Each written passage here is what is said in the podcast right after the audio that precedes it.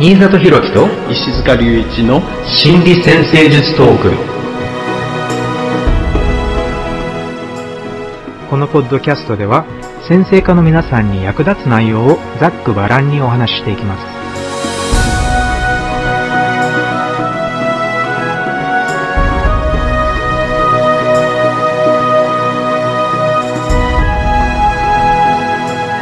はい皆さんこんにちは。新里博樹ですこんにちは石塚隆一です。よろしくお願いします。よろしくお願いします、えー今回のテーマは出生図から見る対人関係です。はい。えー出生図をね、これまでいくつもの視点から見てきているんですが、えー対人関係っていうとやっぱり職業と並ぶぐらい人の人生にとって最も重要な領域じゃないかと思うんです。そうですね。ね、で、よく、特にティル式先生術、心理先生術では、えーよく成長のための緊張とかね、成長のための、あの、欲求とかね、いろいろそういう成長っていう視点から物事を見ることが多いんですが、えーやはり対人関係について考えるときにも、この成長っていう視点がとても重要じゃないかと思うんです。そうですね。まあ、えー人間っていうのはどんどんどんどんこう変わっていってるんだ、えーそういう理解。でもその変わっていってる中である時ある行動パターンっていうか感情の動きのパターンができてでそれが今度別の環境の中であの、まあ、少しずつ調整されていくそんな形でこう成長していってるんですがでもその、えー自分自身が作った行動パターンと環境の変化っていうのがあのーそれほど全てをこうよく意識化しているわけじゃないんですよね。その辺がこうトリックっていうか、その辺でいろいろなあのテーマが生まれてくるんじゃないかなっていう気がします。やはりこれは、あの、ここまででも何回かお話ししている、えー昔、えー成長の途上で感じた感情、えーはいつまり一番最初の対人関係ですよね。両親との対人関係で感じた感情が、何らかの感情っていうのが必ずあって、それが何かしら、えー何かの形をとって、成人後の対人関係にも影響を与えているっていうことですよね。そうですね。それは大きいですよね。で、それが無自覚になっているっていうことが多分、あの、とっても大きいポイントじゃないかなっていう気がします。だから、出生図を見る、あの、対人関係を見てくださいっって言って、ね、もちろん、あの、来てくださる、あの、先生科のもとに会いに来てくださる方っていうのが結構多いんですが、では、相手との相性を見てほしい。例えば、いわゆるシナストリーっていう、あの、技法があって、出生図と出生図、二人の出生図を見て相性を見てみましょうっていう、もちろんそういう見方も当然ありなんですが、それ以前の問題が存在するんじゃないかっていうことですよね。そうですね。はい。私はこの対人関係のその問題についてね、えー考えていくときに、あのー、3つの次元で整理していくと、えー見えてくるんではないかなっていうふうに、えー思っているんですね。私勝手に自己項ってこう、え自分の字、相互の語、公って、その3つの文字をね、こう当てて、えー整理ししているんですが、その自分の字っていうのは、まず、それぞれのチャート、それぞれの個人としての状況っていうのかな。そして、語、相互の語は、チャートの間のやりとりっていうのかな。それこそシナストリって言われるね、ようなものに関係するかもしれないです。そして、あの、公っていうのは、じゃあその二人の人間関係の中で、一緒に何を、えーやっていくんだって、その一緒にっていう視点も合わせて、えー考えていくと、えー見えてくるのかな。その三つの次元をしっかり追っかけていく必要があるんじゃないかなっていうふうに思っています。うん、面白いですね。事後項ですね。なるほど、はいなるほど。あ考えてみたことなかったです。でも、確かに、そういう視点で見ると、すごくなんか、はっきり整理されるような気がしますね。うんそうですね。で、ティル先生は、ノエル・ティル先生自身は、あの、結構、人間関係の本を書いた割には、自分はシナストリーは好きじゃないってはっきりあの、おっしゃってるんですね。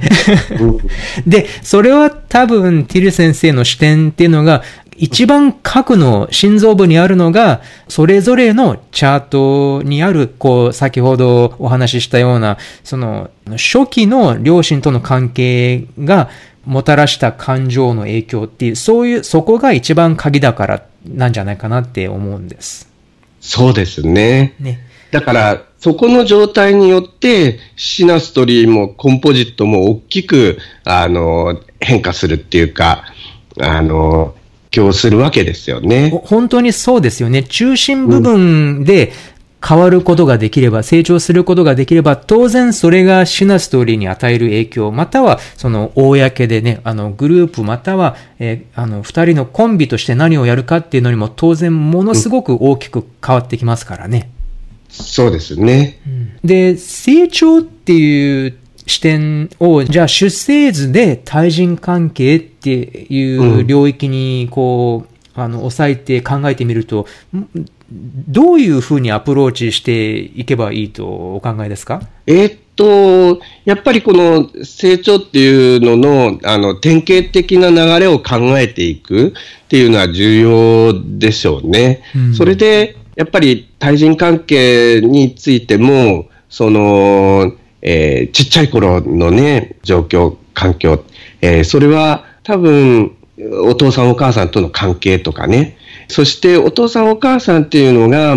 その対人関係を作っていくモデルになっているっていうところの部分も、えー、大きいかもしれないですよね。重要ですね。そうですね。で、そのモデルっていうのを、だから、果たして自分に合っているんだろうか、反面教師にした方がいいんだろうかっていう、そういうところも含めて、あの、しっかり自覚をしていくっていうのかな。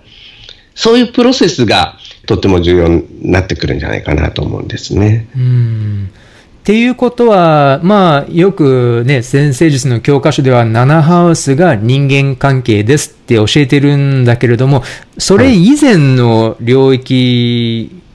をしっかり、うん、しっかり踏まえていかないと、ま、そこの7ハウスの理解に行く前の発展っていうのか、それを見落としてしまうと、多分、本当の意味で理解することはできないことがたくさんあるってことじゃないでしょうか。そうですね。はい。例えば、まあ結構典型的なパターンだと思うんですけれども、えー、日本の父親と母親との関係っていうのを考えたときに、例えば、まあ、あの、一昔前の日本ですごく多いパターンが、まあ仕事に人生を捧げているような、会社に人生を捧げているような父親。うん、で、もしかしたら、ほとんど子供の顔を見ないくらい、えー、ね、朝早く出て夜遅くまで働いて、で、だから、ろくに、だから、えー、父親、母親との夫婦関係のやりとりっていうのも本当にちょっと食事を作って、えー、ご飯を食べて、なんか、それだけ、みたいな感じで。で、だから、ろくに見本にもならないし、で、父親から子供の関係っていうのも、その仕事、会社の犠牲になってしまうっていう、そういうシナリオもあるんじゃないかと思うんです。そうですね。はい。このある意味典型的な日本の社会っていう、その土台っていうのを考えてみたときに、まあもちろん個人差はあるので、それでもうまくやっている夫婦とそうでない夫婦、それでも割とうまくやっていける家族とそうでない家族っていうのは当然、えー、あの、度合いの違いっていうのは存在するんですが、じゃあ仮に割と極端な感じで、それが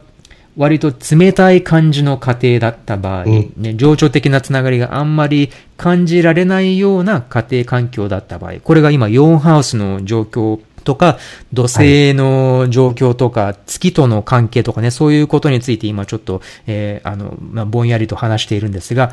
では、そういった環境で育った個人が成人した時に、7ハウスの天体または7ハウスの支配性などの状況が、じゃあそれにどう影響していくのか。当然あまり良い影響はしないですよね。うん。だから、そうですね。だから仮にそういった人が7ハウスに、例えば、まあ、あの、金星とか木星とか、いわゆる一般的にいい天体だって考えられているような天体、天体があったとしたら、じゃあ、それは、その、土台となる家庭環境の情緒的な冷たさや貧しさとどうつながっていくのかとかっていうふう、そういうふうに考えていくと割と、えーもうちょっと複雑な分析になると思いますし、または仮にもっと7ハウスにもうもっと厳しい何かを、ね、試練の存在を表すような天体、ね、土星があったり、まあ、海王星、冥王星があったりしたりすると、じゃあ、それは4ハウス、土星、月とのね、これまでの、え家庭環境、対人環境における、あの、ものが、やはりそちらに、そういうふうに影響してしまうっていうふうに考えるのかとかで、そういうふうにつなげ始めると、なんかものすごく、あの、すっきりと全部つながってくるんじゃないかなって思うんです。出生図の内容が。そうですね。でも、重要なことっていうのは、例えば、じゃあ、そういうような過程を経て、あの、ある感情の動き方のパターンができていて、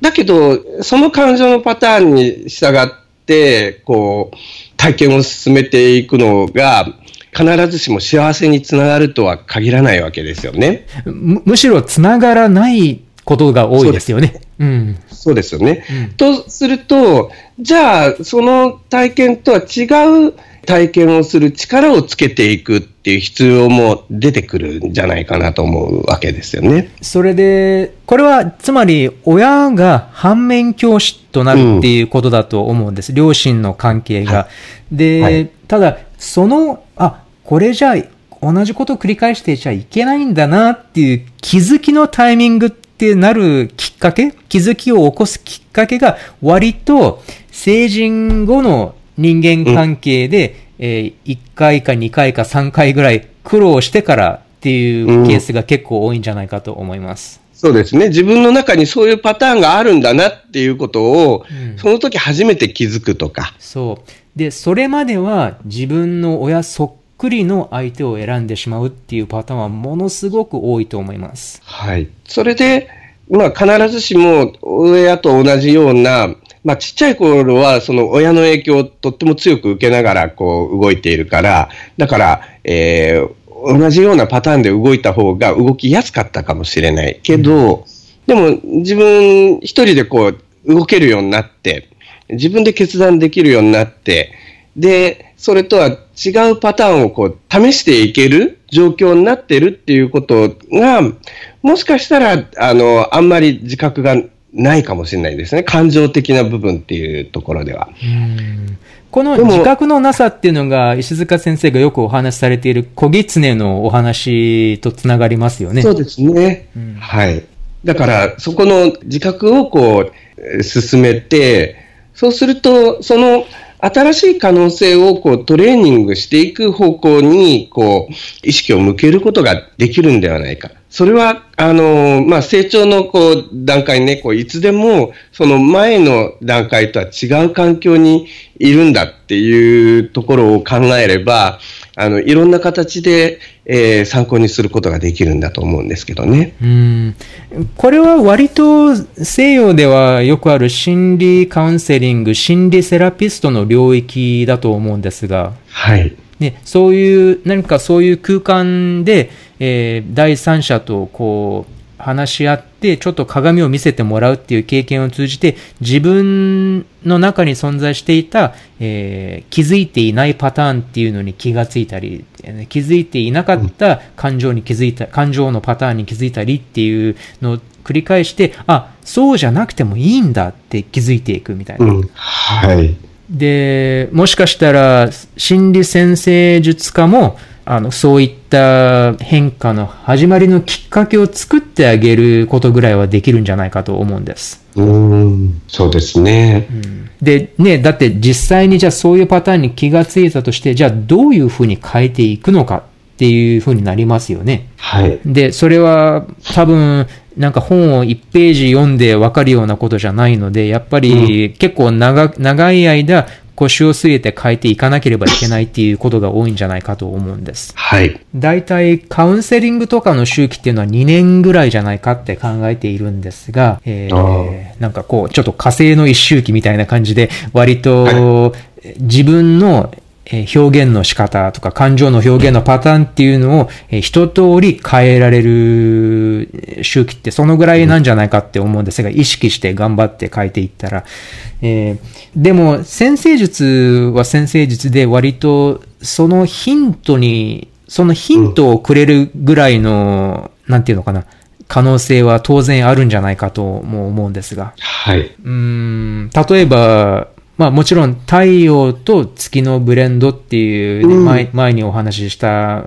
こともあるんですが、やっぱり一番重要な、ね、自分のエネルギー、そして自分の最も強い欲求っていうことを軸に考えていくと、やっぱり当然人間関係においてそれが、そのブレンドがしっかり反映されていないと、しっかり充足できないとなかなか満足いけないとかで、そういうのはあるんじゃないかと思います。そうですよね。だから、それをこう、しっかりこう、表現できるようなやりとりの仕方とか、あの、そういうのをこう、トレーニングしていけるといいわけですよね。あの、ここでちょっとじゃあいくつか例を出してみるとはい面白いんじゃないかと思うんですが、はうん、うん。そうですね。うーん。なんかじゃあ私事なんですが、じゃあ、あの、自分の太陽と月のブレンドで考えてみると、えー例えば、サソリ座の太陽と伊手座の月っていうブレンドが、あの私のブレンドなんですが、っていうことは、サソリ座のエネルギーと伊手座の欲求っていうふうに考えていくと、当然、サソリ座のエネルギーを満足させるためには、深い情緒的な経験っていうのが人間関係においてもある程度必要だということ。はい。っていうことは、えーある程度、相手にもそういったいわゆる情緒的な深みっていうのが一つ求められるかもしれない。または情緒的なつながりっていうのが、えー普通よりも深く求められるかもしれない。なので、もうちょっと深い情緒的要素に踏み込めるような関係っていうのが必要かもしれない。逆に、いて座の月っていう、その、その統括的欲求について考えてみると、これは、まず例えば意見を尊重されたい欲求。まあ、火のサインだから自己主張を当然尊重してほしいっていうことですよね。っていうことは、それが尊重されない環境っていうのは当然、あの人間関係においても窮屈に感じてしまう。だから、えーその、そのいて座の月としての自分、自分自身や自分の考えっていうのにしっかりと反応してくれる人、ね、共鳴や共感を示してくくれる人っていうのは重要かもしれないとかね。なんかこういう感じで考えていくと、じゃあ、あ、向いて、じゃああまり深い関係は持てないなっていう人も、こういう自分の欲求や自分のタイプっていうのがはっきりしてくればくるほど、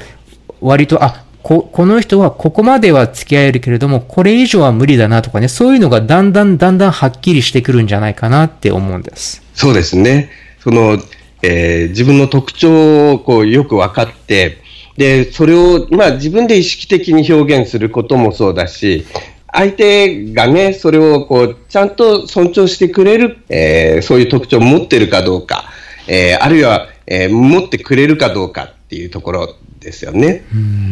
で、このタイプ論っていうのが割と結構安直みたいなんだけれども、結構わかりやすいような気はするんですよね。だから、情緒面がベースの人っていうのは、例えば火や水のサインが強調されて、太陽や月にある場合に多いと思うんですが、それに対して、例えばもうちょっと知性や精神面がベースの人っていう、あの、二人の組み合わせの場合には、やっぱりそこでちょっと、え、じゃあどういうふうに、じゃあ、その、その違うタイプ同士が付き合うのかっていう時に、やっぱりお互いのタイプっていうのをしっかり理解してあげないと、え、なんでそうなのか理解できないとかいう風になっちゃうとなか、なかなかそこで批判、相手への批判につながってしまうっていうのはありますよね。うーん、そうですね。あと、面白いのは、この人間関係って、自分が持ってない要素を持ってる相手に惹かれたりとかもするんですよね。でもありますよね。うん。はい。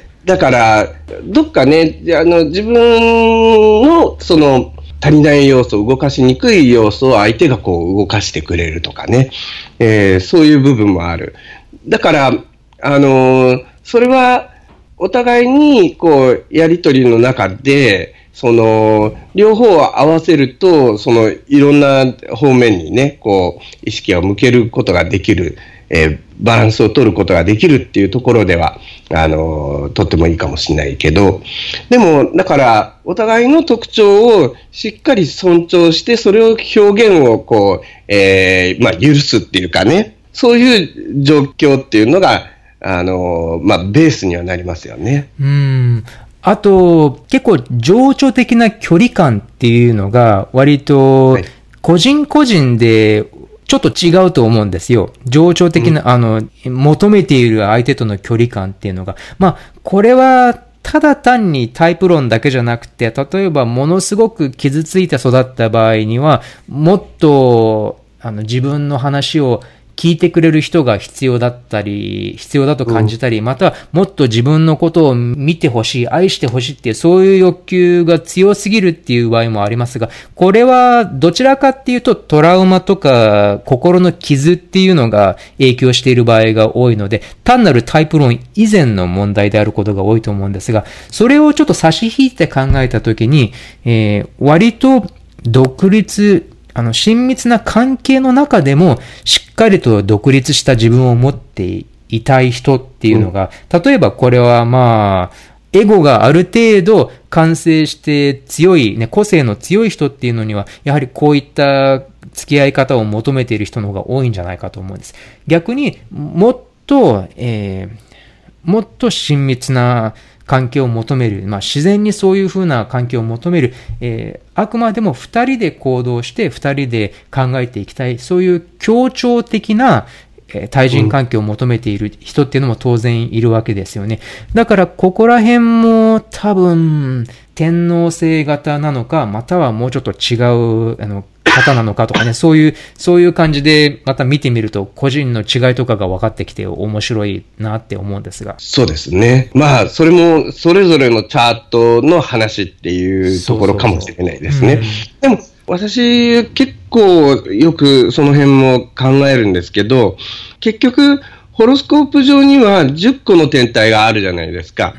ほんで、それがだんだんと、その、えーそれぞれが、あの、ある程度の、えーあの、形、まあ、多少ね、その、えーまあ、デコボコはあると思うんですが、ある程度の形でこう、えー混ざって動くような状態になっていく。うん。えーそれが、あのーまあ、その人の成長の、えー方向のような気がしてるんですけどね。そうすると、なんかだんだんと、あの、ある程度自分自身ではこうしっかり自分を保ちながらね、動きながら、あの、必要なところでこう、えー必要な関係、やり取りができるようになっていくみたいな、うん。そんな状態っていうのかな。うん。それに向かって成長していって、まあ対人関係っていうところで考えるとですけどね。えーそんな気もするんですよね。そうですね。うん。えー、やはり成長ってそういうことでもありますよね。成長を続けるうちに、やはり対人関係においての自分のあり方っていうのもしっかり、だんだんだんだん、えーまあ、上達っていうのかな？上達っていう言葉でいいのかわかんないけれども、あの、はいあの、その対人関係っていう領域の中でもちゃんと成長していきますよね。自分なりに。はい。で、多分そこら辺は、えー水星とか火星とか金星っていう象徴の成長っていうのも大きいのかなって思っています。そうですね。うんうん。それぞれの道具を使いこなすみたいな形ですよね。そう。え、でも、一つ、多分一番重要だなって思うのは、えーだんだんだんだん自分のことをしっかり受け入れられるようになるっていうことじゃないかなって思います。えーよりより深く深く自己需要っていうんですかね、これは日本語で。えー、自己需要が深まれば深まるほど多分、こういった天体の象、こういった象徴の表現の仕方っていうのも変わってきますし、対人関係における表現っていうのも変わってくるのではないかって思います。これはどっちかっていうとあれですかね、自己価値とか自己像とか、うん、そこら辺ですかね。うん、その自己需要っていうところですけど、その、えっと、自分に対して、なんていうのかな、いろんなイメージをつけるじゃないですか。うん、その中で、もしかしたら、その受け入れにくいイメージをつけちゃったりとか。うんあの、私はこういう人間なんだみたいな？ああ、うんうん。なんていうのかな。いろんな活動をしにくくなるようなイメージをつけちゃったりとか。うんうん。ここれは、あれ、あれですかね？あ、すみません。あの、例えば11ハウスの緊張とかっていう時々話すことがあるんですが、えー、例えば、ティル先生の定義では、これは割と自分は愛されないんだ。ね、あまり人から愛うん、愛されない人間なんだっていう、そういう自己像につながっちゃうとかね、そそういうのもあるかもしれないですね。そうですよね。で、それをこうつけて、それを重要してっていうか、大切にこう持ってしまうと、要するにやり取りができにくいあのパターンっていうのが出てきちゃうんじゃないかなって気もするんですよね。その自分を受容していくっていうところは、そういった意味でどういうふうに、えー、受容していけるのが理想的なんでしょうかね。結構でもストレートな、あの、すごくシンプルでストレートな、うん、あの、やり方では、例えばね、鏡を見るたびに自分に優しい言葉をかけてあげるとか、自分、うん、自分のことを褒めてあげるとか、自分のいいところを見つけて褒めてあげるとかね、そういったような、あの、練習法みたいなのが結構、あの、あるんですけど、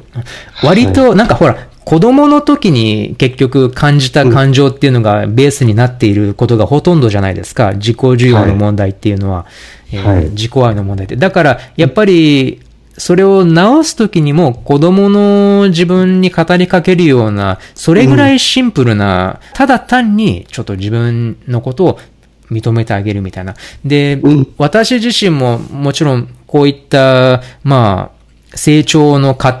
ていうのを、やっぱり一生続けて、えー、ね、みんな、皆さんと同じで、やっぱりそういうふうに続けている一人なんですが、えー、私の経験からでは、まず傷ついた自分っていうのが存在していて、うん、で、その傷ついた自分の、それが例えば寂しさであったり、悲しさであったりっていうのが、あの、たと、例えばね、私の場合は両親が離婚しているんですよ。えー、うん、7歳、え、7歳が、まあ6、6歳から7歳ぐらいの、6歳から8歳前後で全部、その、まあ、別居から離婚までが、だいたいそのぐらいの時間をかけて起こったんですけれども、なので、私自身の中で、そ、当然、それがその、そこまでで一番辛い経験なんですが、えー、その、当然そこから湧き起こった感情っていうのがあるわけで、で、前ちょっとお話ししたかと思うんですが、結構毎週だから、あの、コーチング受けてるんですよ。あの、こういった感情解放みたいな。はい、で、うん、で、それですごく実感しているのは、自分のそういった傷ついた感情っていうのが、あ、傷ついた自分がいるんだなっていうことに、まず気づいてあげること。うんそして、その、その自分、まあ、いわゆる子供の自分っていうか、インナーチャイルドとかよく言うんですが、そのインナーチャイルドの感情をそのまま感じ、感じてあげる。そのまま受け入れてあげる。うん、なので、その、その小さな自分の感情の痛みを感じてあげる。ね、拒絶するんじゃなくて、そのまま受け入れてあげるっていうことが、あの、自分の中ではものすごく癒しにつながってているなっていうのは、えー、そういった波が起こるたびに実感するんです。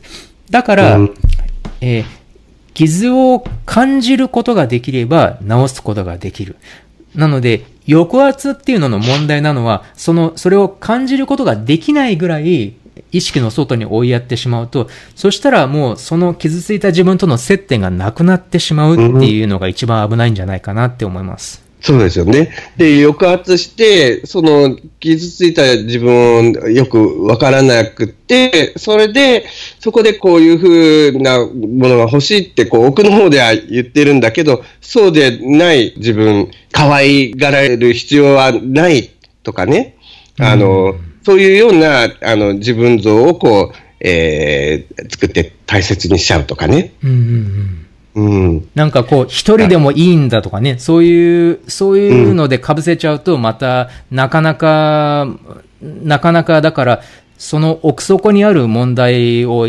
解決することができなくなってしまうんですよね。これ、防衛メカニズムですね。はい。はい。だから、その奥の方にある、あの、自分の感情をしっかりこう、あの、引き上げて認めてあげるみたいな。うん。はい。重要だなって思います。はい。あの、ちょっと、もうちょっと別の視点で出生図を見てみるっていうこともお話ししてみたいんですが、例えば、ミッドポイントありますよね。はい。で、え、多分人間関係を見ていくうちで一番重要なのは、太陽と月のミッドポイントではないかって思います。そうですね。結局、太陽と月って自分自身を全体を動かすエネルギーですので、それをこう、まあ、うまくブレンドするっていうこと自体が、まあ自分自身の存在をね、こう、えー確立していく。でも、そこにこの対人関係の中での、こう、あり方みたいなところも、えー象徴的にね、出てくるわけですよね。だから、太陽と月のミッドポイントに対して、まあいろんな天体が関わったりとかね、えーしている状態が、その天体がもしかしたら自分らしくなっていく、あるいは自分らしい、こう、関係性の中での、こう、動きっていうのかな。それを動かしていく、えー重要なヒントになるかもしれないですよね。んあのーやはり太陽と月の両方を統合させる可能性を秘めたポイントっていうふうに太陽と月のミッドポイントを捉えることができると思うんですが、ね、太陽と月の中間点だから。えーただ人間関係そのものが、その、例えばまあ男女関係なら男女関係そのものがこの太陽と月の出会いっていうそういう象徴もあるから、だから自分の中だけじゃなくて自分と重要な相手との関係も象徴しているっていうふうに捉えるのかなってあの考えているんですが、で、ここに天体が存在するとすごくあの面白くって、だから太陽と月のミッドポイントに天体が位置している場合、または天体がまあ180度、90度を形成している場合には、えーその天体の性質、その天体の原型的なパターンっていうのが人間関係にも反映されやすいっていうのが、えー本当にそうだなって思うし、すごく面白いなって思うんです。そうですね。時々、そその天体のイメージの相手をこう、えー求めたりとか、典型的な形でね、うんあの、そういう例もありますし、これ、天体だけじゃなくて、そのミッドポイントでも近いのがあるあると、それでも、あの、どんなね、えイメージを求めているのかっていうところのヒントになったりしますよね。それもありかもしれないですよね。太陽と月のミッドポイントと重なっているミッドポイントもまた人間関係の現れ方に関わってくるような気がしますね。はい。うん、あの、いくつかちょっと例をあの挙げてみようかなって思ったんですが、例えば火星が太陽と月のミッドポイントにある場合とかっていうのが、まあ、何何人かあの実際に会ったことある人のことを考えてるんですけど、はい。えー例えば、ちょっとだから、こう、喧嘩腰な視点とかがあるんですが、ただ、それは別に本当に喧嘩したいっていうんじゃなくて、ただそういう姿勢なんですよね。だから議論が好きだとかね。で、うん逆にちょっと喧嘩してからの方が仲良くなりやすいとか。はい。うんなんか結構そういう、だから火星の原型っていうのが人間関係にもう密接に関わっているんだなっていうのがわかるっていう、そういうのがありますね。ありますよね。実は、あの、私も、あの、太陽と月のミッドポイントにね、火星が、こあ、う、そうなんですか。けどね、はい。あの、結構、なんていうのかな、一緒に行動するとか、あの、しっかり主張するとか、そういうところって自分の中ではとっても重要なポイントになってるかもしれないですよね。ああ、なるほど、なるほど。うん、はい面白いです。あの、それと一緒に、土星天王星も、あの、太陽と月のミッドポイントになあーじゃあすごく忙しいんですね。ちょっと、あの、火星だけじゃないんですけどね。うーん。あの、では、土星と天王星っていうね、大きなあの影響があるわけなんですけれども、ご自分ではどういうふうにお考えですか？この配置は。そうですね。何かしらの、やっぱり、なんていうのかな、ちょっと、あの、やり方のパターンをこう改善していく意識みたいな、えーところかもしれないですけど、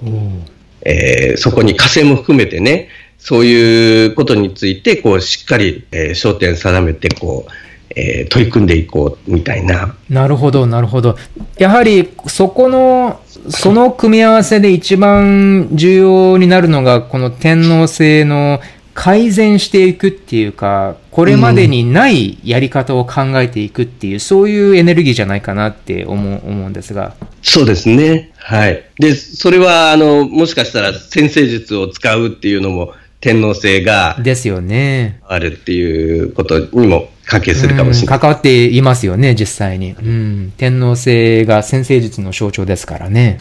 なるほど。面白い。うん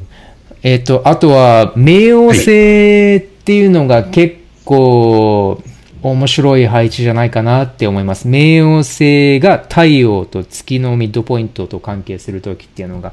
これは、力の象徴としての冥王星が関わってくると、特に、えー割とものすごい高いレベル、高いっていうか、こう、世界レベルまでね、行く有名な人たちの出生図とかで出るときには、えーすごく極端な現れ方をする場合があって、力の表現、影響力の表現っていうのの現れ方があって、で、まあ、一番教科書的な現れ方っていうのが、アドルフ・ヒットラーですよね。ドイツの、ナチスドイツの、えー主導者であったヒトラーが、冥王星イコール太陽と月っていう配置じゃなかったかなって思うんですが、これが、えーまあ、権力、権力と暴力の表現っていうのかな。それの、えー最も極端な、歴史上で最も極端な現れ方の一つじゃないかなって思います。はい。で、逆に真逆の表現とかもあって、はい確かマハトマ・ガンジーも同じ配置かなって思ったんですが、ちょっと間違ったことを言いたくないので、えーい今ちょっとチェックしています。確かめています。うん、そうですね。ガンジーは土星ですね。そうそうそうそう、うんうん。よかったよかった。チェックしてくれてありがとうございます。そうそうそうそう。いや、でもね、冥王星で全く違うあられ方をしている人っていうのもやっぱり当然いて、もっとその影響力をポジティブな形で、えー世界に貢献することに使っているっていう人も当然いますよね。はい。はい。うーんと、何かちょっとひらめいたらまた言いますとか。あとは、そうですね、ノード軸とかってお考えになりますか？あそうですね。あの、特に、まあ、例えば、関係性がこう動く時期とかにも、あの、この辺って関係するかもしれないですよね。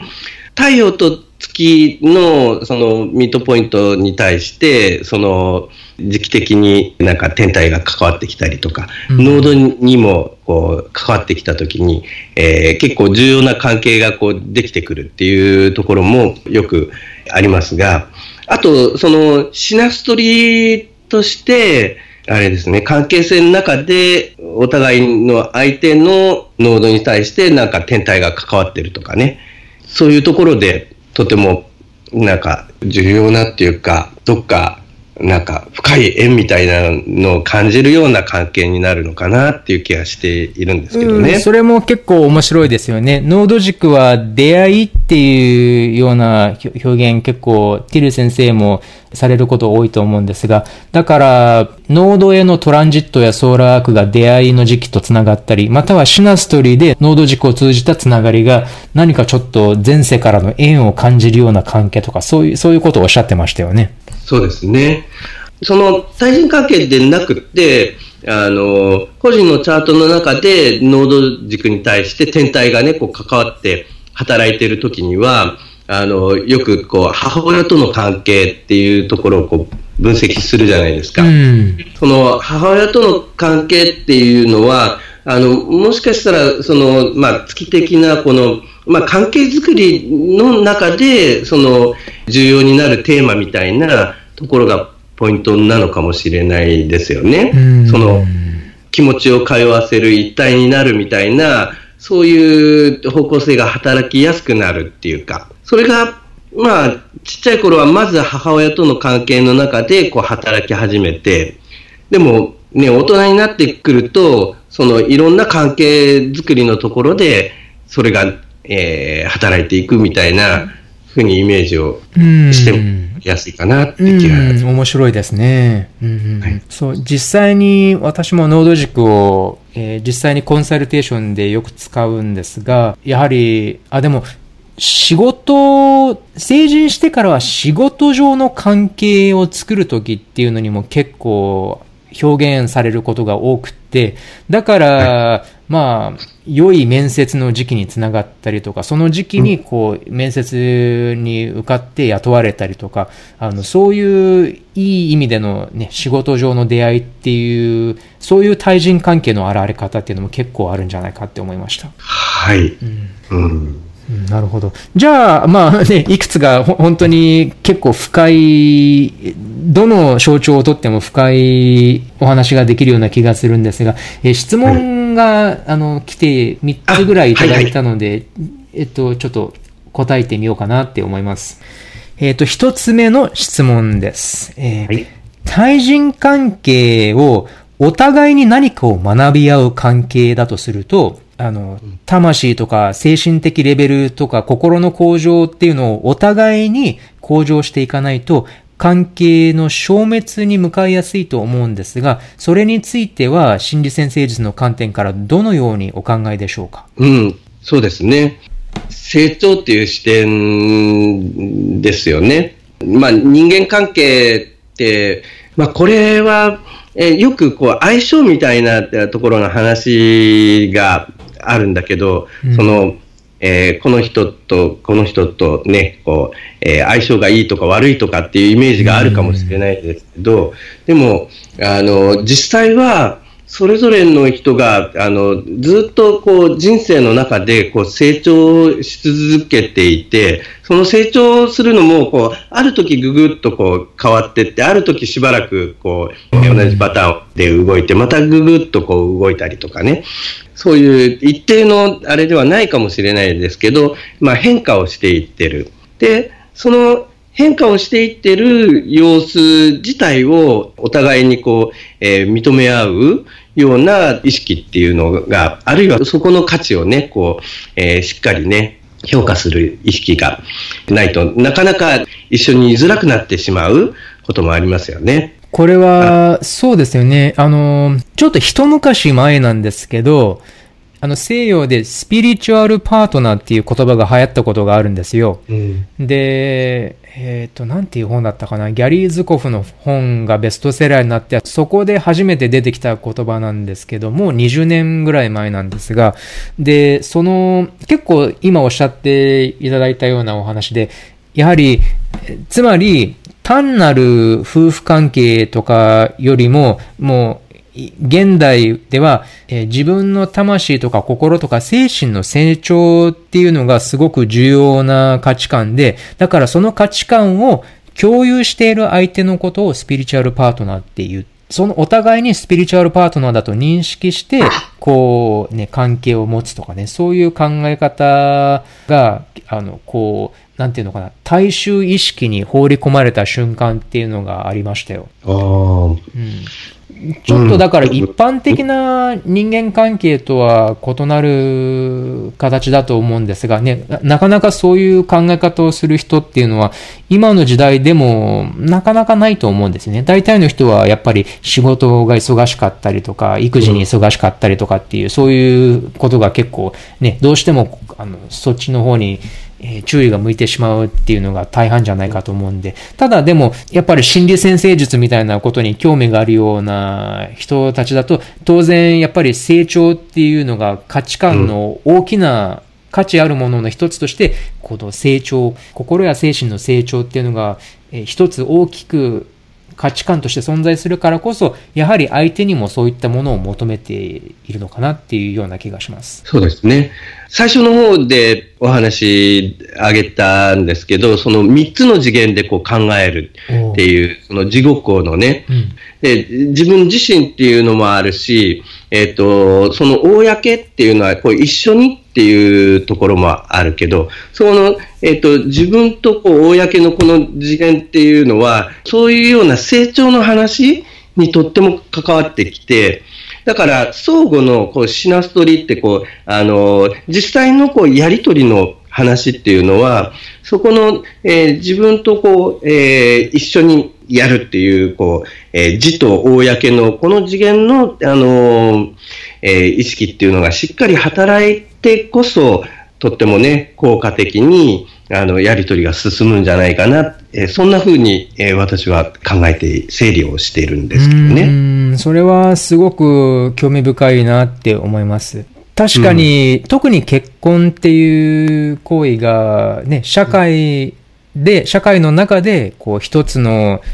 あの、一組になるっていうことですから、やはり結婚した一組としての行動とか、社会への貢献っていうレベルで考えると、その、公のレベルに、公のレベルになるんでしょうね。うん、そうですよね。うん。すごく興味深いです。こんな感じかなって思うんですが、はい、あの、じゃあ次の質問に。はい。はい。えー、アセンダント軸に、冥王星、海王星、天王星などがハードアスペクトをとっている場合、親密な対人関係に強い緊張が生まれやすいのではないかと思います。もしまだその緊張を克服できていない場合、こういった冥王星、海王星、天王星などの天体の特徴を活かすことで、より良い関係を築けると考えても良いでしょうか？そして、またその天体の特徴っていうのは、相手との関係の中だけで表現するんじゃなくて、自分自身のキャラクターとして表現した場合には、えー、パートナーとの関わりに影響しにくくなるのでしょうか？うん、えー、確かにこの、アセンダント、ディセンダクトのね、えー、軸のところって、こう、対人関係のところでね、こう表現されやすいので、えー、まあそこに冥王星、海王星、天王星がね、えー、関わってくると、まあ、ある意味、えー、対人関係に強い緊張が生まれやすい。うん、あるいは、まあ、その、対人関係に関わりやすい天体に対して、これらの天体がね、関わっていても、えー、似たような意味になるかもしれないですよね。そうですね。うん、はい。で、まあ、緊張を克服していないっていうことなんですけど、まあ、だから、そういう配置の場合、だから、そういうようなテーマにどんな風に関わっていこうかっていうのを、こう、体験的に学んでいくような、えー、ところがあるのかもしれないですよね。その体験的に学んでいく中で、時々緊張なので、えー、とってもこう、えー、難しい感情を体験してしまうことも、こう、あるかもしれないし、そうすると、えー、その似たようなテーマが働くときに、こう、えー、動きづらくなってしまうっていうところもあるかもしれないですよね。あのー、それぞれの天体の特徴を生かすことっていうふうにありますが、それぞれの天体がいろんな意味で、ホロスコープ上にある天体っていうのは必ず何らかのこう役に立とうと動いているわけですよね。うん、で、それをこうよく理解して、その意味意義をちゃんと分かりながらこう動かせるようになっていくと、まあ、動かしやすくなるのかもしれないですよね。天皇制、海王制、冥王制、やっぱりこう、複数の人々が一緒に行う次元で、どういうふうに、えー、それぞれの感情や動き方をこう調整していくか、そういう話に、えー、関わりやすいわけですけどね。うん、なるほど。そうですね。この二つ目の自分自身のキャラクターとして天体を表現すれば人間関係に緊張として影響しにくくなるでしょうかっていう質問に関してなんですが、多分、えー、例えば海王星とアセンダントが接触しているから、だから、じゃあ、例えば創造的な、えー、仕事とかね、うん、そういった創造的表現で表しているから、だから人間関係に影響しにくくなるかって考えると、必ずしもそうじゃないんじゃないかなって思います。人間関係は人間関係っていう領域で、多分、こう、ちょっと今、抽象的だから分かりにくいんですが、多分人それぞれ、その人間関係の中で直面しているパターンっていうのがあると思うんです。なあのその海王星なら海王星、冥王星なら冥王星、天王星なら天王星の緊張における。だからその人間関係におけるその天体に関係していると思われるような緊張が存在しているんだったら、それを現実問題をまずしっかり把握しなければいけない。で、その人間関係における実際の問題を言葉にできたときに、またそこからえー、その問題をじゃあどういうふうに、えー、受け入れて、で、それと向き合っていくいけるのかっていうことを考えていくうちに、その天皇制なら天皇制の性質っていうのをまたより深く、えー、自分の中に受け入れて、それをまた対人関係にうまく、えー、生かしていけるっていうふうになると思うんです。うん、そうですね。それぞれのテーマって、その自分が行う、相手が行うっていうよりも、その自分と相手のそのやりとりの状況としてなんか、まあ、天皇制的、歌謡性的、冥王性的、なんか要素がこう働くような気がするんですね。うん。うん、もちろん、その、えー、それぞれの天体に関連するような、えー、キャラクターみたいなのは、あのー、よく言われたりとかするんですけど、でも実際には、その働くときには、その自分だけじゃなくて、その相手との関係の中で働いていくようなものないかなと思うので、えっと、これもちょっと自分の例で、あれ、ちょっとあれ、あの、個人的な例なんですが、例えば私の場合、海洋性がちょうどアセンダント軸と90度のアスペクトを取っているので、だから、あの、もしかしたらこれを参考にできるかもしれないんですが、例えば、これが対人関係に及ぼす影響っていうのは、もしかしたら、例えば相手に影響を、相手のエネルギーに影響を受けやすい傾向があったりしたかもしれない。ね、または、うん、えー、海洋性っていうのは、まあ、結構境界線がぼやけるっていう意味がありますよね。うん、だからそういう意味で、えー、相手の、えー、感情とか、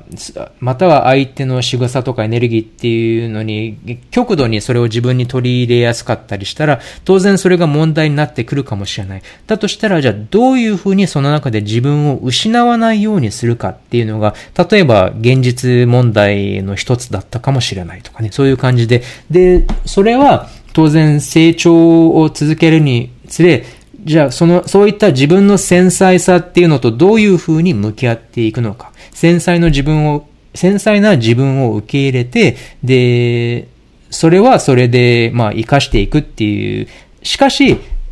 あの、相手に過度に影響されないように、まあ、いろいろ自分で考えていくとかね、ちょっと自分で自分をしっかり持つようにするとか、そういった動きとなっていけば、そしたら、その、海洋性特有の影響っていうのは特にネガティブな形では感じなくなるかもしれない。はい。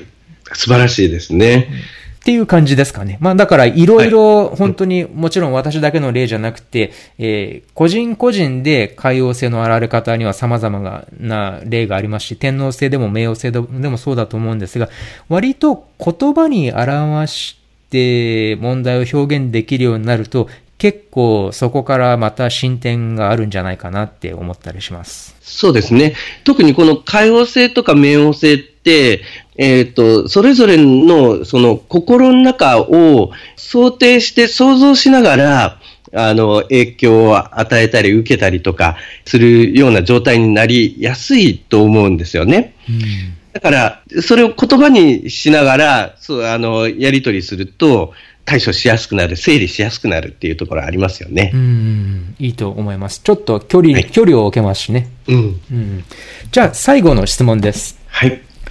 えー、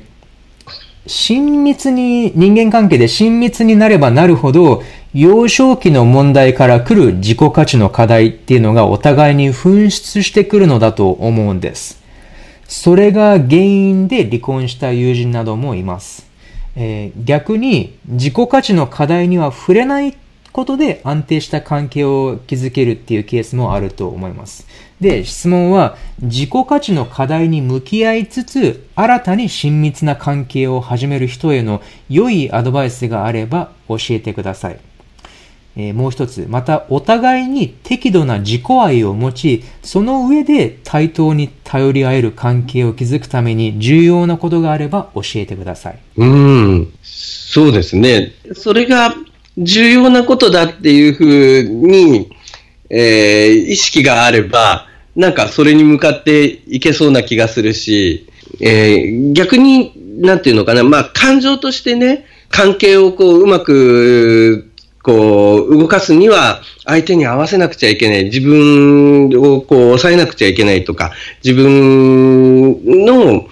特徴はこう、そこにはこう、まあ、うまく活かせないんだっていうような形で感じてしまうと、えー、まあ、関係作りにくくなるかもしれないですよね。うん、だから自分自身の特徴を自分でもこうしっかり認めるし、えー、それをこう相手にもちゃんと認めてもらえるような、あの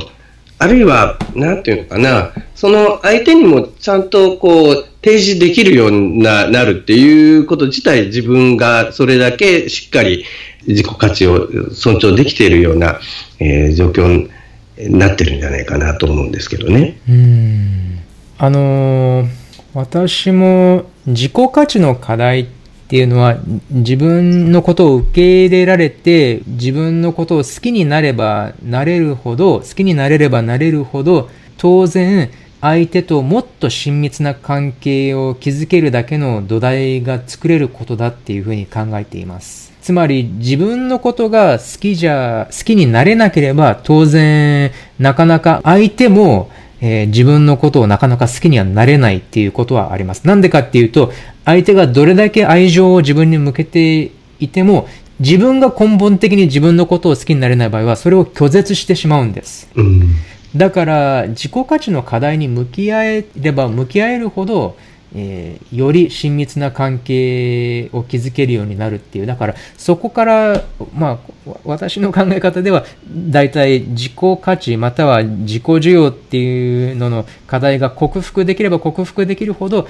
に今ある人間関係もより、より良好になるし、これ当然これから築く関係もより良いものになるんだっていうふうに考えています。はい。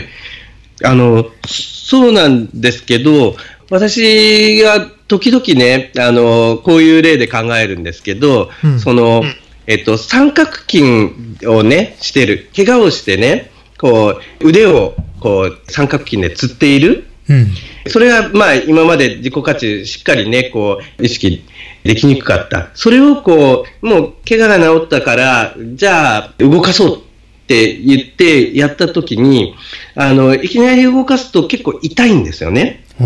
だから、その動かし始めの時は、ちょっとリハビリが必要ではないかなと思うんです。で、そこのプロセスがちょっと、えー、時々ね、あの、難しくなることもあるんじゃないかな。それはね、えっ、と、痛いって思った時に、あ、やっぱり自分は表現しない方がいいんだっていうふうに、ほら、やっぱりっていうふうに、あの、痛いって感じたところで、あ、これ、あの、自己価値をしっかり認めていくのは、あんまりやっぱり良くないなって、こう、元に戻ってしまう力が働くかもしれない。だから、最初ずっと動かしてなかったのをこう動かしていくときに、少しリハビリみたいな形で、感情がね、あの、強く動いたりとかするのを、慣れる必要があるっていうのかな。うん、それを置いて、しっかり認めていくようになれる必要があるのかもしれないですよね。うん、それもすごく重要なポイントだと思います。えー、っていうのは、ね、ほら、人間の心ってすごく複雑で、いくつもいくつもの層があるじゃないですか。だだから、ちょっと車の故障を直したみたいになんかこう、はい、ポンってて、はい、これでもう治りましたっていうふうにはいかないですよね。割とこういった癒しの、心の癒しのプロセスっていうのは、えー、波のような感じでね、先ほど先生もおっしゃっていましたけど、こう、波のような感じで、こう、一山越えてからある程度安定して、また、また、さらに深く、癒しを得るための、なんかちょっと危機みたいなのが訪れたりして、だからそこでまた感情がものすごく大きな波が起こるっていう、そういうプロセスなんじゃないかなって、いや、実際にそうだと思います。はい。